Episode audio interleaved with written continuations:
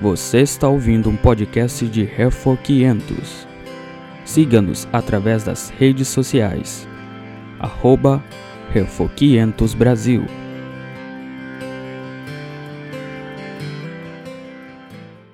Nesse momento vamos abrir a palavra de Deus na carta de Judas, penúltimo dos livros do Novo Testamento, portanto antes de Apocalipse. Judas, servo de Jesus Cristo e irmão de Tiago, aos chamados, amados em Deus Pai e guardados em Jesus Cristo. A misericórdia, a paz e o amor vos sejam multiplicados. Amados, quando empregava toda diligência em escrever-vos acerca da nossa comum salvação, foi que me senti obrigado a corresponder-me convosco, exortando-vos a batalhardes diligentemente pela fé que uma vez por todas foi entregue aos santos.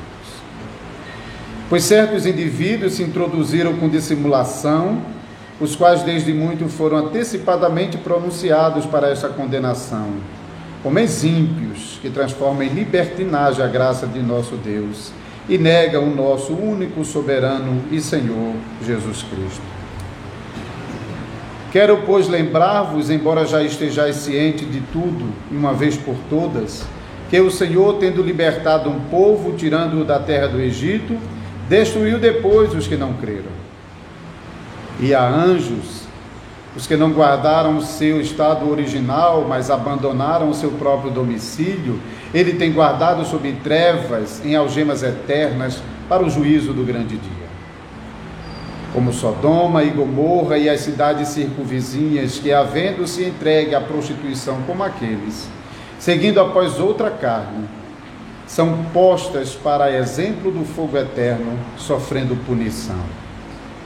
Ora, estes, da mesma sorte, quais sonhadores alucinados, não só contaminam a carne, como também rejeitam governos e difamam autoridades superiores.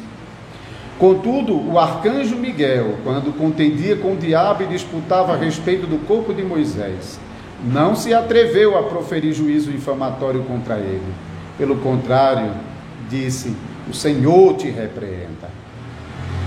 Estes, porém, quanto a tudo o que não entende, difamam, e quanto a tudo o que compreende por instinto natural, como brutos sem razão, até nessas coisas se corrompem. Ai deles, porque prosseguiram pelo caminho de Caim e movidos de ganância se precipitaram no erro de Balaão e pereceram na revolta de Coré.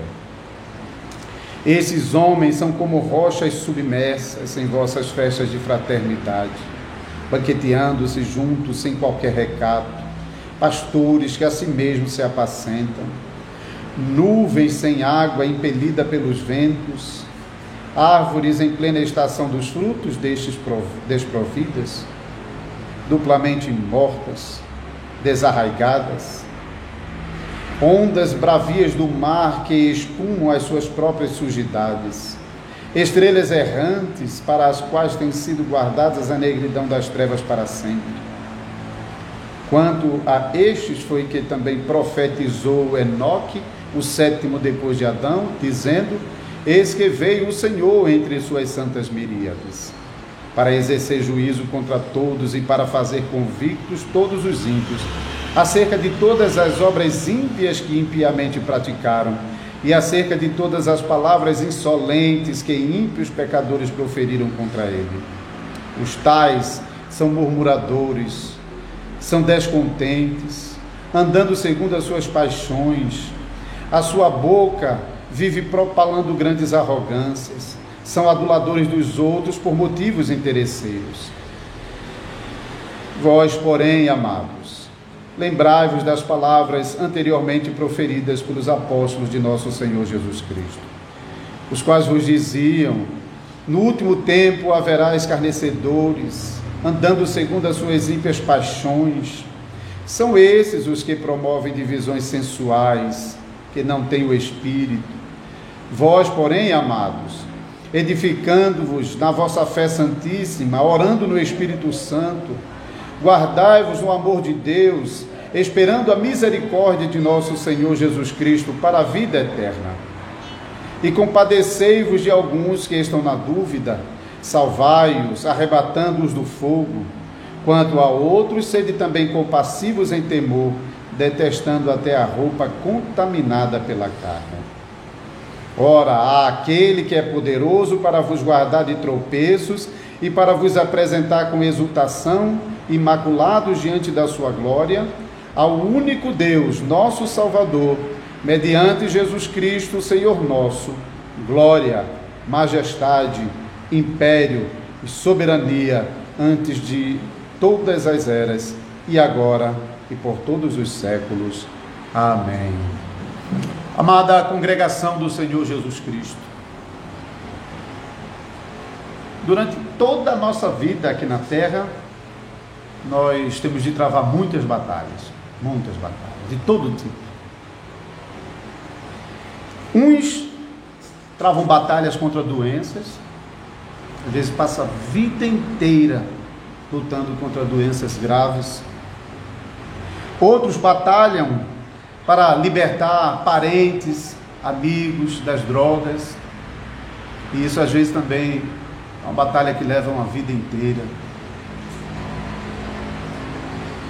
Mulheres e esposos, mulheres e maridos que batalham por seus esposos e esposas para salvar o seu casamento, muitas vezes dos ataques sensuais do diabo.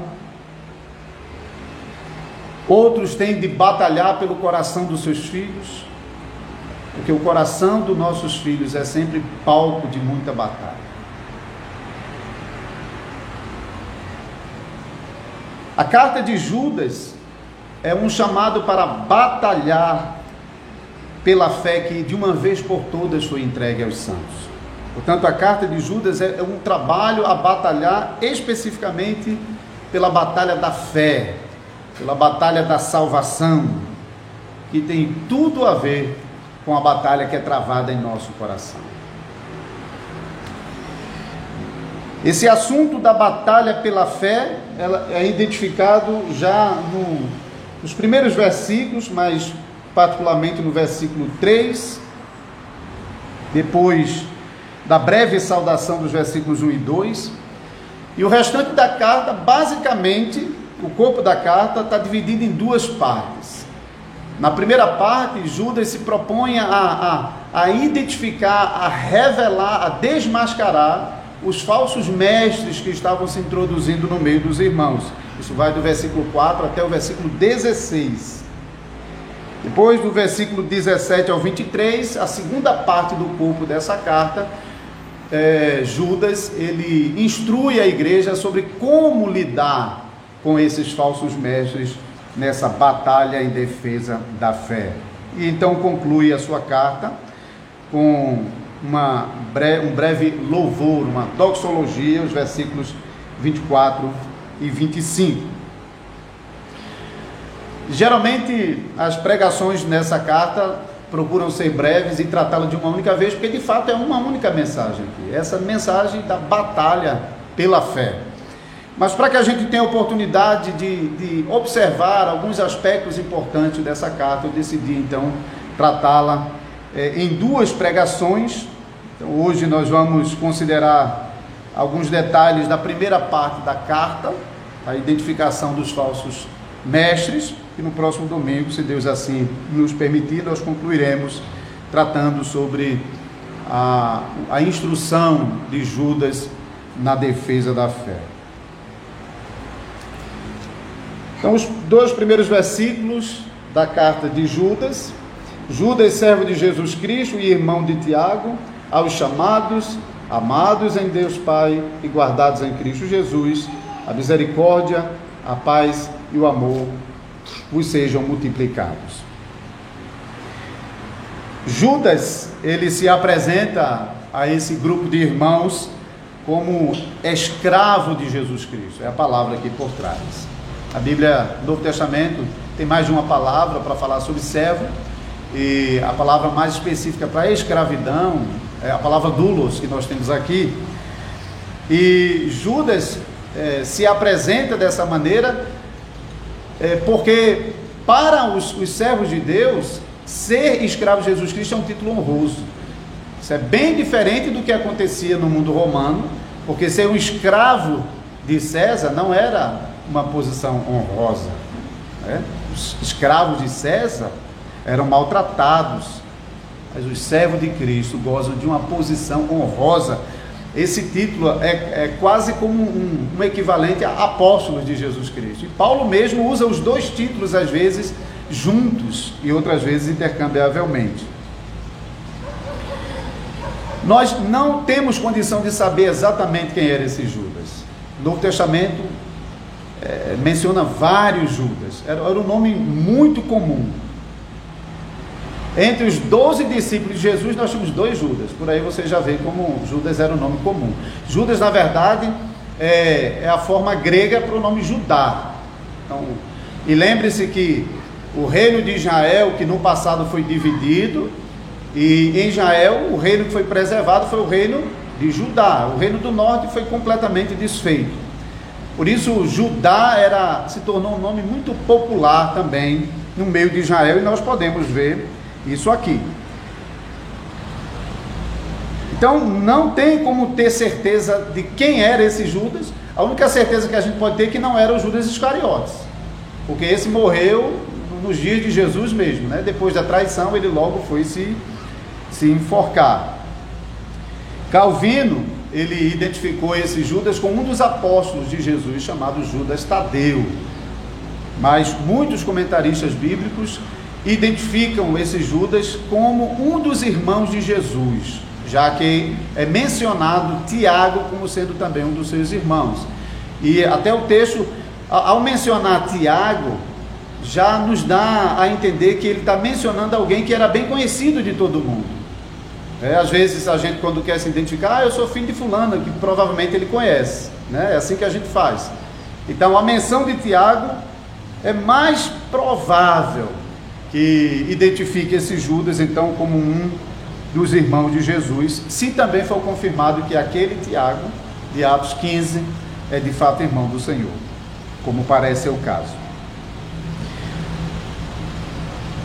Mas embora não saibamos quem é esse Judas, podemos perceber que ele tinha um, um, um lugar especial ainda ah, no início da igreja cristã e talvez até bem próximo aos apóstolos, porque a própria carta indica que ele estava ligado a um grupo de irmãos, não sabemos exatamente que grupo de irmãos era esse, porque ele não denomina esses irmãos, nem o lugar em que esses irmãos estavam ele somente identifica que esses irmãos, eles são chamados, amados e guardados. É assim que ele identifica esses irmãos. É uma designação que no final das contas é, serve para os santos filhos de Deus espalhados por todos os lugares. Aliás, essa, essa maneira de Judas identificar, usando três palavras, é, você vai ver que durante toda a carta, é, é a maneira como Judas é, usa, é, um, é um estilo de Judas para descrever algumas coisas, é usando três palavras ou três expressões. Aqui na saudação você vê isso tanto na, na designação desses irmãos, como é, chamados por Deus, ama, é, chamados, amados por Deus Pai e guardados em Jesus Cristo. E em seguida, em seguida ele cita misericórdia, paz e amor. Também três palavras que eram geralmente usadas nas cartas do Novo, do Novo Testamento. Mas você, a gente vai chegar lá nos versículos 5 a 7, é, ele vai usar três acontecimentos históricos para exemplificar esses falsos mestres. E mais adiante, no versículo 11, ele vai citar três personagens para condenar o erro desses falsos mestres também. Então Judas, é, já bem no comecinho da carta, no versículo 3, ele apresenta o motivo e o assunto da carta que ele está escrevendo. E fica claro aqui por esse versículo, apesar de, da, da estrutura da, do versículo, até no grego é bem difícil às vezes de se traduzir, fica claro que Judas, ele provavelmente já estava escrevendo uma carta para os irmãos, talvez até uma carta mais longa, mais detalhada, uma carta na qual ele estava instruindo os irmãos acerca da salvação. Veja as palavras que Judas usa. Amados, quando empregava toda diligência em escrever-vos acerca da nossa comum salvação, então ele estava cuidadosamente escrevendo, pontuando. Foi que me senti obrigado a corresponder-me convosco, exortando-vos a batalhar diligentemente pela fé que de uma vez por todas foi entregue aos santos. Então, embora ele já tinha a intenção de escrever para esses irmãos e provavelmente até já estava fazendo isso, já estava elaborando essa carta, ele deve ter recebido notícias de que esses irmãos estavam sofrendo a, a, o ataque dos falsos mestres que haviam se introduzido no meio deles. E isso fez com que Judas deixasse de lado a sua intenção primeira de escrever uma carta mais elaborada, explicando sobre a, a comum salvação, para tratar especificamente e de modo urgente esse ataque que aquele grupo de irmãos, nem sabemos se era uma igreja mas isso, ou se era um grupo de irmãos em uma determinada região, mas esse grupo de irmãos estavam sofrendo ataque dos falsos mestres, então Judas sente que ele precisa parar o seu projeto e se corresponder urgentemente com esses irmãos. E dá para compreender, porque nós mesmos provamos isso. E às vezes nós queremos falar sobre certas coisas, mas a urgência de alguns assuntos pede para que a gente realmente pare tudo e se dedique àquele assunto, especialmente quando se trata de defesa da fé e de perigo de irmãos que estão quase sucumbindo, quase caindo nas garras do falso ensino e dos falsos mestres. Então, é, Judas apresenta essa carta breve, chamando os irmãos a batalharem pela fé, mas percebam que o próprio Judas está fazendo isso, né? Enquanto ele chama os irmãos a batalharem pela fé, ele mesmo está defendendo a fé aqui e ele mesmo está defendendo esses irmãos. Então, ele, como um pastor preocupado, nem sabemos se ele era o pastor daquela igreja, mas como um pastor preocupado com esse rebanho, ele não apenas defende a fé, mas ele, ele sai em defesa dos próprios irmãos que estão sob risco de cair na garra desses falsos mestres. Então, a partir do versículo 4 até o versículo 16, nós temos a descrição desses falsos mestres. Judas começa já no versículo 4 se referindo a eles como certos indivíduos. Judas não havia identificado os irmãos, mas ele também não identifica essas pessoas senão por essa por essa referência que em certa medida e a gente pode ver isso no restante dessa carta, é realmente depreciativa. Ele está depreciando realmente esses falsos mestres. E ele nem, ele nem vai falar desses falsos mestres em termos de salvação. Ele vai falar em termos de juízo mesmo. Então, é uma coisa que é difícil para nós hoje fazer um julgamento dessa maneira, mas os autores inspirados, de vez em quando, eles podiam afirmar certas coisas debaixo da iluminação do Espírito Santo. No final da carta, como veremos semana que vem, Judas faz uma distinção clara entre esses perdidos e aqueles que têm a garantia de serem preservados pelo Senhor. Então já podemos ver esse, esse desprezo de Judas a esses reprovados, ao se referir como certos indivíduos, e com as outras designações que ele usa ainda nesse versículo 4, ele vai falar que são homens ímpios, libertinos, insubordinados, que se intrometeram sorrateiramente no meio da comunhão dos irmãos, quer dizer, eles, eles não se assumiram, eles não chegaram mostrando que eles realmente eram, eles não chegaram revelando as suas intenções, eles não, não chegaram mostrando os seus pensamentos, não, mas eles chegaram disfarçados, como ovelha, como, como lobos em, em pele de ovelha disfarçados e entrando sorrateiramente no meio dos irmãos. Então, nos versículos 5 a 7, Judas ele apresenta três exemplos de rebelião e castigo para mostrar que esses falsos mestres também receberiam o justo castigo por sua rebelião contra Deus. Então veja o versículo 5 a 7, ele começa falando sobre os rebeldes israelitas que depois de terem sido libertados da escravidão do Egito por Deus, é, eles mostraram a, a, dureza do seu coração, se rebelaram contra Deus, mostraram a sua incredulidade e por causa disso, os seus cadáveres ficaram no deserto ao longo dos 40 anos de peregrinação e não receberam a bênção de entrar em Canaã. Nós falamos sobre isso nas nossas pregações em Josué, especialmente Josué capítulo 5, que relembra o juízo de Deus sobre essa geração que é sempre denominada como uma geração má, perversa, corrupta, de dura cerviz, de coração endurecido.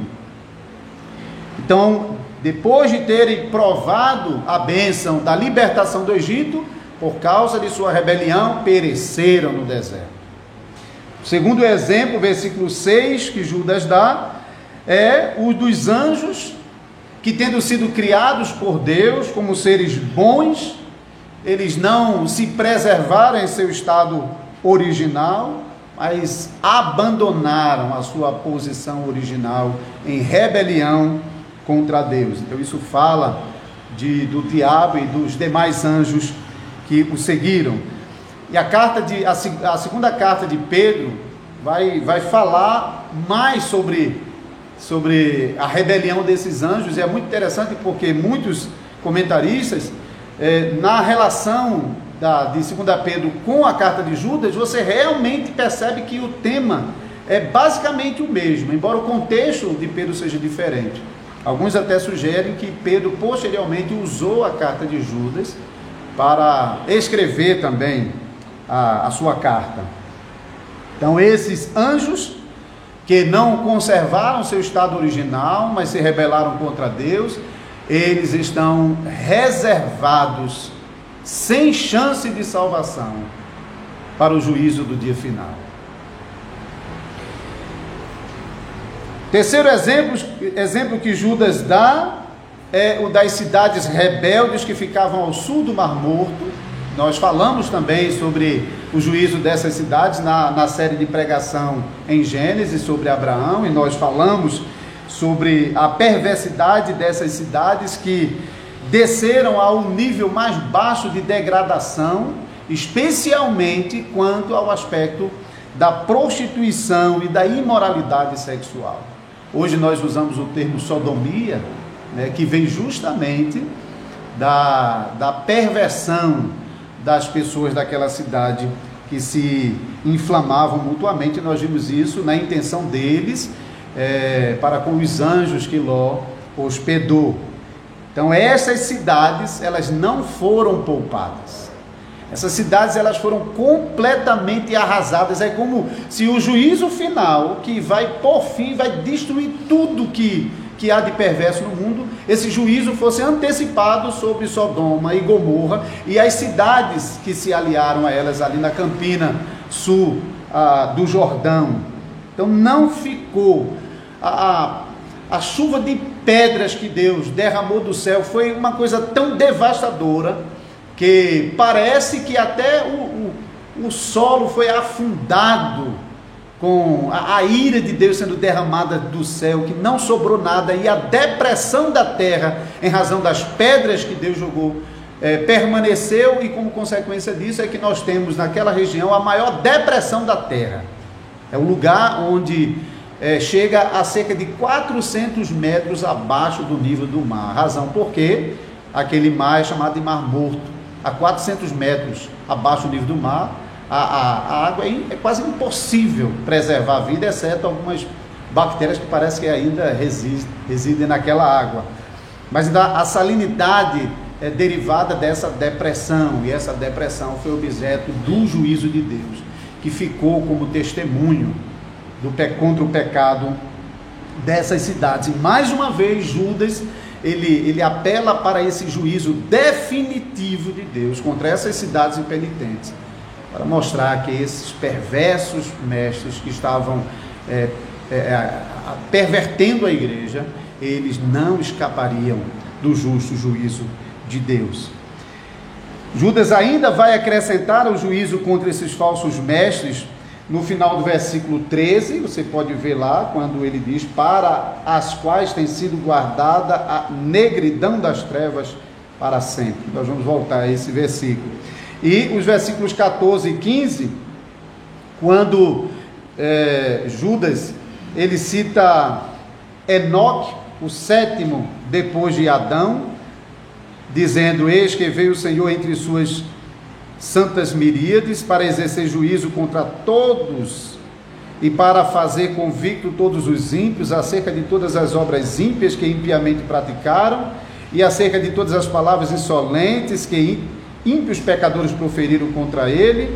Os tais são murmuradores, são des descontentes, andando segundo as suas paixões, a sua boca vive propalando grandes arrogâncias, são aduladores dos outros por motivos interesseiros. Especialmente versículo 14 e 15, Judas cita aqui a profecia de Enoque, Enoque a Bíblia registra como um descendente de Adão, porém esse livro de Enoque não é um livro canônico, nós não temos ele na Bíblia, nem mesmo na Bíblia católica romana, que tem os livros apócrifos. É um livro do período do final do Antigo Testamento, porém, é, era um livro que circulava em algumas regiões da, da Judéia. Os documentos do Mar Morto, que foram descobertos recentemente, eles encontraram cópias desse livro de Enoque, primeiro Enoque, no qual Enoque fala sobre esse juízo que Deus haveria de derramar sobre os pecadores. E mais uma vez, é, Judas usa esse exemplo para mostrar que esses homens não vão escapar do justo juízo de Deus. Então, todos esses exemplos que Judas está usando, eles estão sendo oferecidos para denunciar o mesmo espírito de rebeldia, de imoralidade que operava nesses falsos mestres. E ao citar esses exemplos, Judas mostra que, assim como os pervertidos pecadores do passado, rebeldes e, e imorais, receberam o justo castigo pelos seus pecados, também eles não vão ficar sem esse justo castigo.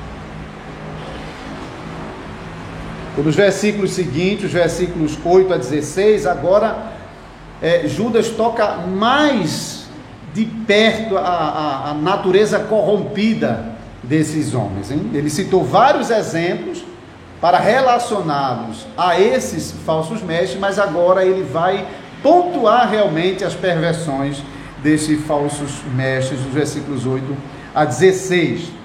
Veja como ele começa. Ora, estes, da mesma sorte, quais sonhadores alucinados. Interessante isso aqui. Porque, embora na carta de Judas, é, Judas usa um, usa um estilo realmente de grego bem elevado em relação a outras cartas do Novo Testamento. E é, é, tão polido às vezes que tem muita coisa que não, não é apresentado claramente, mas apenas por meio de, de figuras, de imagens. É um recurso que Judas está usando o tempo todo. Mas ao que parece, essa menção aos sonhadores fala sobre novas revelações. De fato, normalmente os falsos mestres, eles penetram na igreja por esses, esses dois predicados. Ele ou ele reivindica novas revelações que lhe dão autoridade de dizer o que querem no meio do povo, ou então eles se valem da eloquência. Paulo também vai lidar com isso lá na carta aos Coríntios, os falsos apóstolos que chegavam com grande eloquência e às vezes é, achava que era alguma coisa por causa disso. E parece que era o caso desses falsos mestres, as duas coisas. Tanto a reivindicação de autoridade sobre eles por causa das supostas revelações que eles recebiam, como também, e a gente vai ver mais adiante, eles abriam sua boca com arrogância. Então eles realmente se achavam os caras superiores aos apóstolos de Cristo e mesmo ao Senhor Jesus Cristo.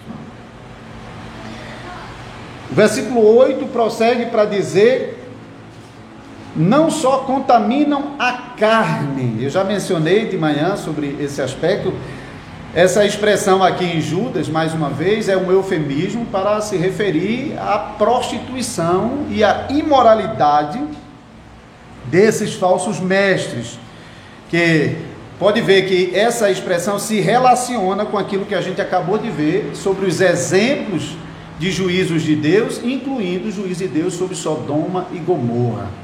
Foi um juízo exatamente por causa da imoralidade da perversão sexual dessas cidades da Campina. Então Judas, ele relaciona o pecado desses homens diretamente com o juízo de Deus sobre Sodoma e Gomorra por causa da imoralidade sexual. Então, e lá no, no versículo 4, Judas já havia mencionado, é, veja lá, homens ímpios que transformam em libertinagem a graça de Deus. Judas já havia antecipado, e lá no final, a gente vai ver no próximo domingo, versículo 23, Judas vai usar essa mesma condenação como uma advertência e um alerta à igreja, quando lá no versículo 23 ele vai dizer que ele deve detestar até a roupa contaminada pela carne. Deve detestar qualquer contato mais próximo com, com essas pessoas.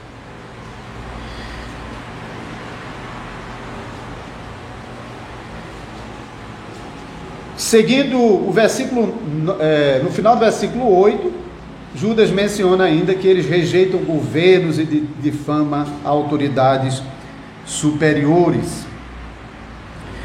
Essa, lá no versículo 4, finalzinho também já havia antecipado que esses homens perversos eles negavam o único e soberano e Senhor. São dois termos para falar de governo, o governo de Deus, aquele que é o soberano sobre tudo, que exerce senhorio sobre tudo. Esses homens em desprezo a Deus estava pronto para desprezar qualquer outra autoridade. Eles não se submetiam a ninguém. Eles eram os senhores sobre si mesmo.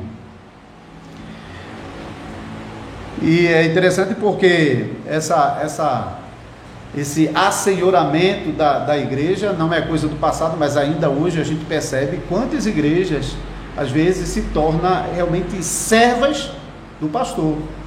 Homens que se assenhoriam da igreja para se servir dela e fazer com que de fato a igreja é, possa promovê-lo e assim ele tirar todo o benefício que ele puder da congregação.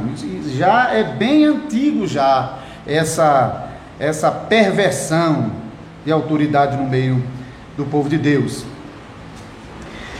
Para para confrontar esse espírito rebelde desses falsos mestres, versículo 9 e 10, Judas vai citar outro outro livro apócrifo, versículo 9 e 10, ele fala sobre a história do anjo Miguel que teria sido enviado por Deus para disputar com o diabo sobre o corpo de Moisés. Os irmãos se lembram, lá em Deuteronômio capítulo 34, versículo 6, nós lemos que o próprio Deus sepultou o corpo de Moisés e ninguém, ninguém mais sabia. E é interessante porque veja que o diabo não é onisciente e nem onipresente, porque ele não estava lá e não viu onde o corpo de Moisés foi sepultado.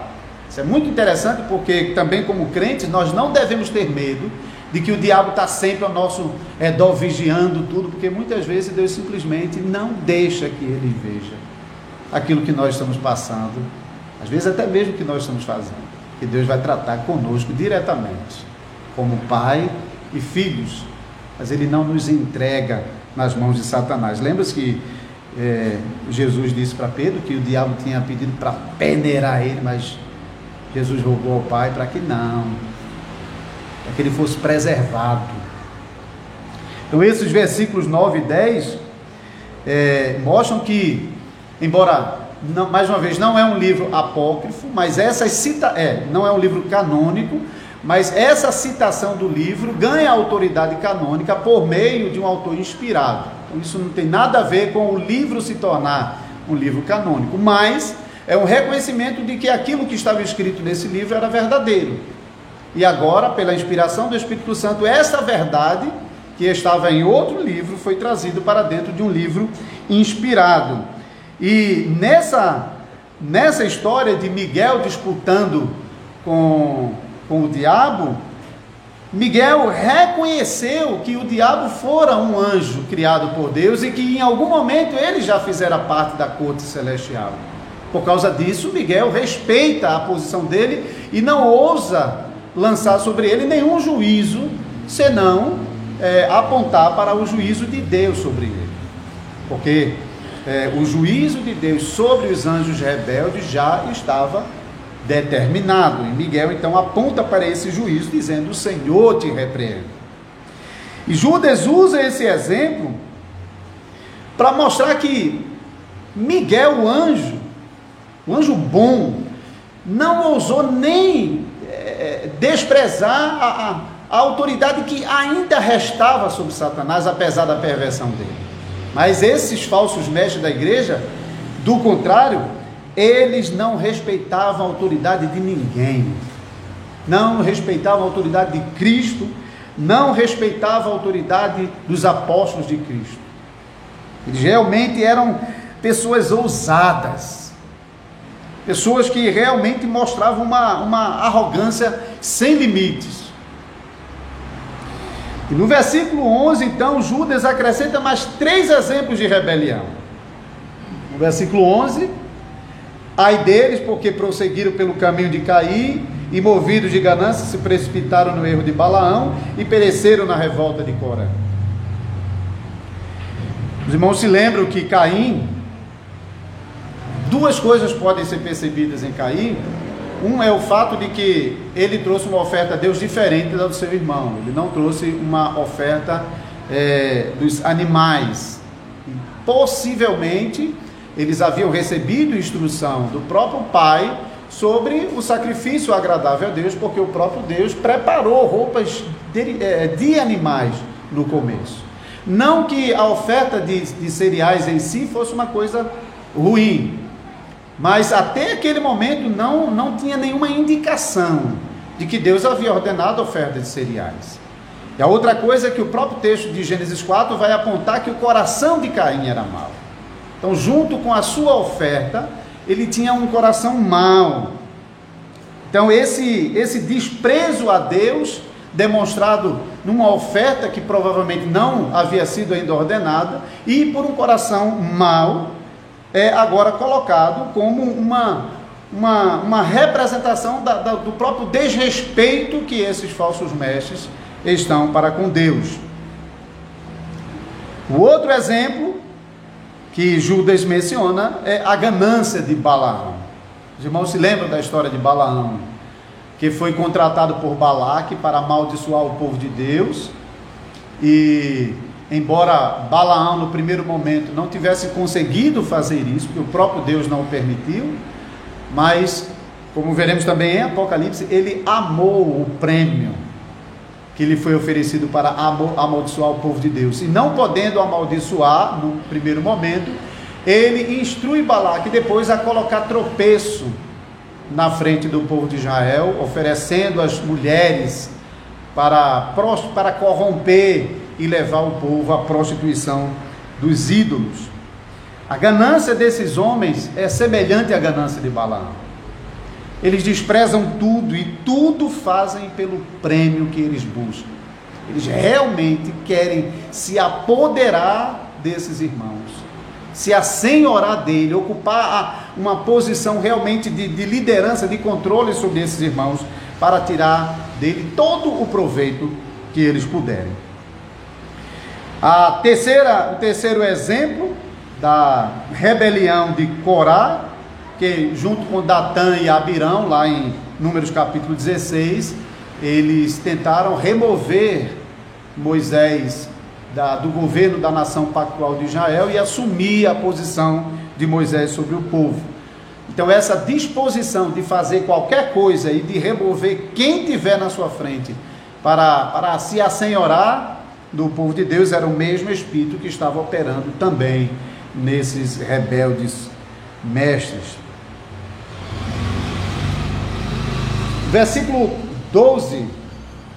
Judas continua revelando a natureza perversa desses homens Esses homens são como rochas submersas em vossas festas de fraternidade, banqueteando-se juntos sem qualquer recado.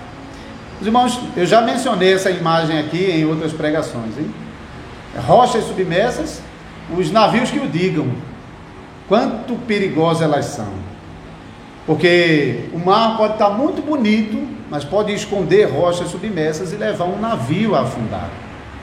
Então veja que o perigo que a presença desses homens representam para o povo de Deus. Porque mesmo eles se mostrando como alguma coisa, no final das contas, o seu ensino é um perigo para a igreja. Ficam escondidos como pedras debaixo da água. Mas a qualquer momento ele vai fazer a igreja afundar. Continuando, versículo 12 pastores que a si mesmos se apacentam. Veja que Pedro, quando vai escrever, mais uma vez, Pedro menciona esse aspecto de, de é, pessoas que querem se aproveitar do rebanho. Então, Pedro alerta os presbíteros para que não pastoreiem o povo de Deus por, por ganância, para não dominar, não, não agir como dominadores do povo. E isso é mais uma vez o que esses homens estão fazendo. Judas segue dizendo: são como nuvens sem água impelida pelos ventos, árvores em plena estação dos frutos, destes providos, duplamente mortas, desarraigadas. Então, Judas Juda, é, é, junta duas imagens, porque de fato, uma nuvem que não tem água o vento rapidamente vai dispersá-la e não vai trazer nenhum benefício. Da mesma forma, uma, uma árvore em plena estação do fruto, que não dá o seu fruto, vai chegar uma hora que ela tem que dar lugar a outra árvore. Né? E Judas junta essas duas imagens para mostrar que esses, esses falsos mestres servem para nada serve para nada. O melhor que a igreja tinha era expulsá-los mesmo, é botar para fora, não tem utilidade nenhuma. Além dos perigos que ele representa, eles de fato não estão oferecendo fruto nenhum para aquela congregação. São como nuvens sem água, como fruto, é, árvores sem fruto em plena estação, como se estivessem mortos duas vezes. Então, não tem o que oferecer para a igreja. Versículo 13: Ondas bravias do mar que espumam as suas próprias sujidades. A gente sabe o, o, o que a gente conhece esse fenômeno, né? Da, do, do, da ressaca do mar, né? Quando o mar, a gente diz que ele está de ressaca, ele fica bravio e cospe para a areia tudo que é sujeira que está dentro do mar. Esses homens, a única coisa que eles realmente estavam fazendo no meio da igreja era espumar as suas sujidades, como Judas fala aqui. Era vomitar a sua podridão, porque não tinha nada neles que pudesse ser aproveitado. Era, era uma corrupção generalizada. A, a outra imagem que Judas usa estrelas errantes para as quais tem sido guardada a negridão das trevas para sempre. Então, mais uma vez, comparei com aquelas estrelas que, se, que eu acho que nem são estrelas, hein, mas é o que a gente às vezes vê no céu, né? Aquela estrela que aparece de repente desaparece e está reservada na escuridão do céu. Só que para esses homens a escuridão que está reservada é a escuridão das trevas eternas. Como estrelas errantes, eles estão destinados a viver a vida eterna banidos da face do Senhor e da glória do seu poder, como Paulo escreve em 2 Tessalonicenses 1. E o versículo Versículo 14: Quanto a este foi que também profetizou Enoque, o sétimo depois de Adão, dizendo: Eis que veio o Senhor entre as suas santas miríades, para exercer juízo contra todos e para fazer convicto todos os ímpios acerca de todas as obras ímpias que impiamente praticaram e acerca de todas as palavras insolentes que ímpios pecadores proferiram contra ele. E nós já vimos o juízo que está reservado para esses homens. E Judas encerra essa parte, versículo 16, mostrando que mostrando a arrogância desses homens em, em abrir a, a, sua boca para, para só, só vomitar arrogância, porque a única coisa que eles pretendiam era ganhar a confiança dos irmãos, se mostrando como se fossem algumas coisas. Então, aquele tipo de gente que que fala coisas sofisticadas, profundas, no caso deles, espirituais, com base nos sonhos que eles tinham, em aquelas revelações que nem mesmo os apóstolos tinham tido. Então, eles é realmente se mostrando como se fossem pessoas importantes, arrogantes, com sua elo falsa eloquência e falsa espiritualidade, para atrair o favor dos irmãos e assim é, se garantirem nos benefícios que esses irmãos poderiam dar a eles. Então vamos concluir essa pregação aqui e voltaremos então à carta de Judas no próximo domingo à noite para concluí-la, tratando sobre a instrução de Judas à igreja acerca desses falsos mestres. Mas deixe-me dizer apenas uma coisa. Nós somos um pequeno grupo ainda e a gente pode pensar, bom, no caso da gente aqui, acho que não tem nenhum falso mestre no nosso meio. A gente pode realmente pensar assim. Eu acho que é o caso, eu não acho que tem não. E graças a Deus por isso. Mas nós também podemos julgar que, mesmo que aparecesse algum falso, falso mestre, a gente está tá preparado para lidar com eles, porque a gente tem pregação fiel, né? a gente tem uma igreja que está sendo bem estabelecida, e eu acho que a gente está pronto para lidar com esses falsos mestres. Pode ser. Mas observe como Judas fala no versículo 4. Volte mais uma vez para o versículo 4. Pois certos indivíduos se introduziram com dissimulação. O que Judas está dizendo aqui é que esses homens, eles não chegaram de uma hora para outra e eles não chegaram já mostrando quem eles eram. Isso realmente pode até ter sido uma coisa é, a médio prazo, pode ter demorado um pouco. E esses homens foram se introduzindo lentamente. E somente depois que eles perceberam que já tinham a confiança dos irmãos, é que eles começaram a se revelar. Começaram realmente a mostrar a sua natureza e quais eram as suas reais intenções perversas. Isso realmente deve, deve chamar a nossa atenção e para que a gente seja, seja humilde e esteja sempre atento à, à aproximação dos falsos mestres, que nem sempre é fácil para nós percebermos no primeiro momento. Às vezes pessoas chegam na igreja, é, se tornam membros da igreja, passam anos até que começam a revelar o seu coração, e as suas perversões. Nós tivemos exemplos já assim, quando eu estava como presbítero ainda em Recife. Então temos que ter muito cuidado. Porque pode ser que algumas pessoas realmente já tinham um, um, coração pervertido e estão se aproximando já com as intenções perversas. Pode ser. Mas às vezes tem outros que eh, não tinham essas intenções perversas, mas se corromperam ao longo do tempo e a sua corrupção começa a se mostrar na igreja e essa corrupção começa a atingir outros membros da congregação. Nós tivemos experiências terríveis lá em Recife com isso.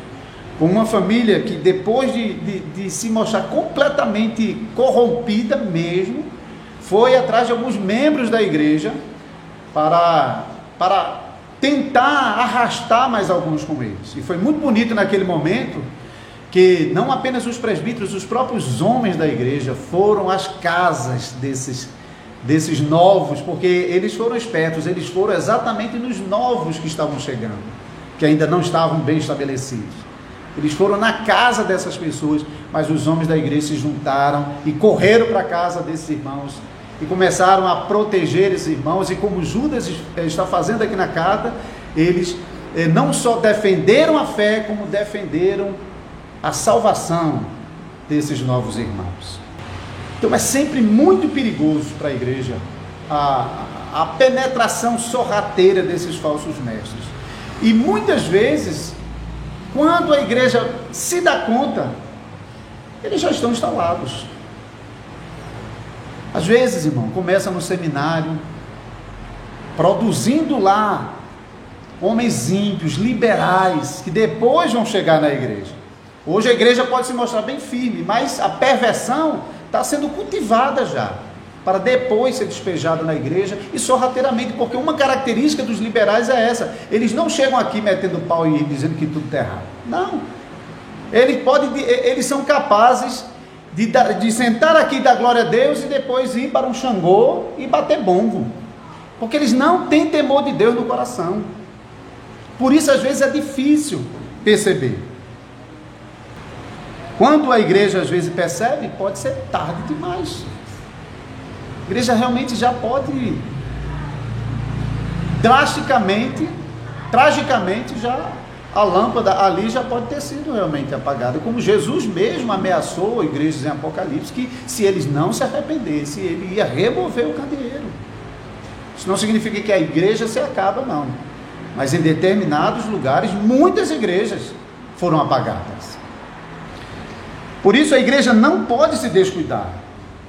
A igreja precisa cuidar para que não faltem homens fiéis para defender o santo evangelho e para defender os irmãos, especialmente aqueles mais fracos, que não têm condição muitas vezes de debater com esses falsos mestres. Por isso é tão importante para a igreja o seminário, seu próprio seminário. É tão importante que no seminário tenha realmente um filtro para, para proteger, para que lá também não seja uma fábrica de pervertidos, como infelizmente se tornou muitos seminários. Esses irmãos anônimos, naquele momento eles ainda tinham Judas, que mesmo que à distância, como um pastor preocupado com seu rebanho, para o, o que estava fazendo, para rapidamente escrever uma carta e mandar para eles, defendendo a fé e defendendo a própria salvação deles. Mas veja, a situação não era fácil. Judas estava longe. Por isso que é possível que esse grupo ele não seja nem da Palestina, seja de fora da Palestina.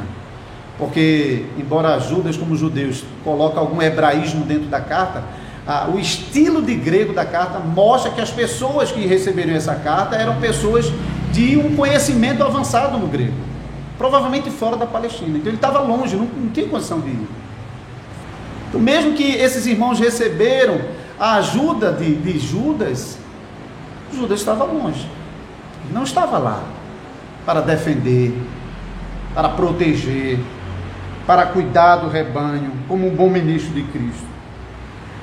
E nós não sabemos o que aconteceu com essa igreja. Nós não sabemos qual foi o futuro dela. O que nós sabemos é que em muitos desses casos, realmente não sobrou nada.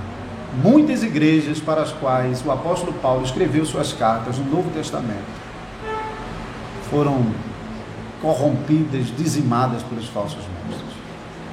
Claro, tudo debaixo da soberania e da, da vontade de Deus, mas porque deram ouvido aos falsos mestres, se corromperam ao tal ponto de deixarem de ser igrejas de Jesus Cristo. Por isso, amados irmãos e irmãs, precisamos orar e precisamos contar com a graça de Deus para sempre termos homens fiéis no ministério da palavra. Homens que proclamem a verdade de Deus e homens que batalhem pela fé e em favor dos irmãos, aqui no nosso meio.